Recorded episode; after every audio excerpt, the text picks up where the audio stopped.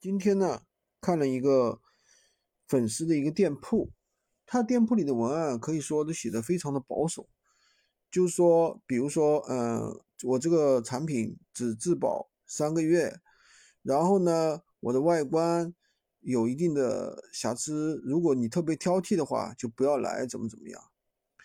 那其实呢，嗯，这里面会有一些问题，就是什么问题呢？你如果写的特别特别的保守，你的店铺里面的产品，对吧，就会出现这样的问题，那客户就不会去点这个我想要。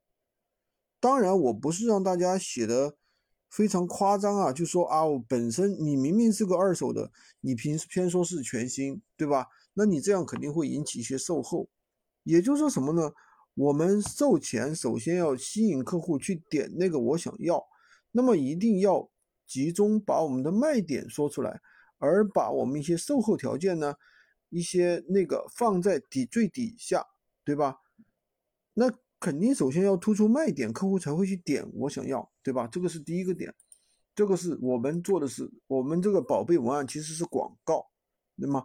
那么第二点，如果客户跟你聊天的过程当中，他跟你确认一些事情，他要下单了，那你这个时候呢，一定要比较中肯，不要乱不要乱讲，对吧？那么第三点，客户下单之后，我们有哪些注意事项？交付条件，比如说质保几个月，对吧？然后是接不接受无理由退货，退货扣不扣运费，这东西都得跟客户说清楚，对吧？包括产品的实拍图、产品的规格、颜色。这些都要让客户确认清楚。那么简单的说，你可以售前可以跑火车，随便乱讲，对吧？交付的时候你一定得一五一十的说清楚，否则客户一定给你退货。只有当你的期望值，就是说你跟客户讲的期望值，那么呃，就是说低于你最后交付物的时候，也就是说你交付的东西超出了客户的期望值。客户最最最后才会给你一个好评。那比如说我们现在在卖同样一件东西，当你价格卖的很贵，你跟客户说是很新很新的，对吧？那么客户对这个东西要求就很高。那拿到货之后，他肯定是挑毛病的。如果说本身你跟他说，哎，这个东西是九成新的，你别太当真，对吧？那么稍微有一点划痕，那么客户也不会太在意。所以说，这就是我们销售当中一定要把握这个度。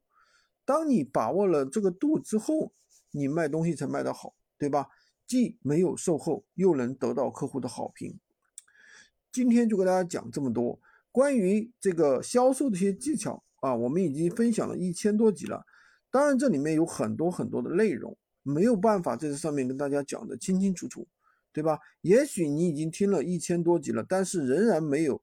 开始去行动，或者说已经开始行动了，没有拿到一个很好的结果，那么这个时候其实就是我们在操作过程中，除了操作还需要有人带，对吧？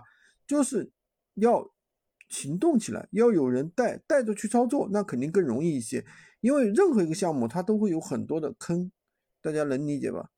今天就跟大家讲这么多。如果你想了解更多，可以加我的微，在我头像旁边获取闲鱼快速上手笔记。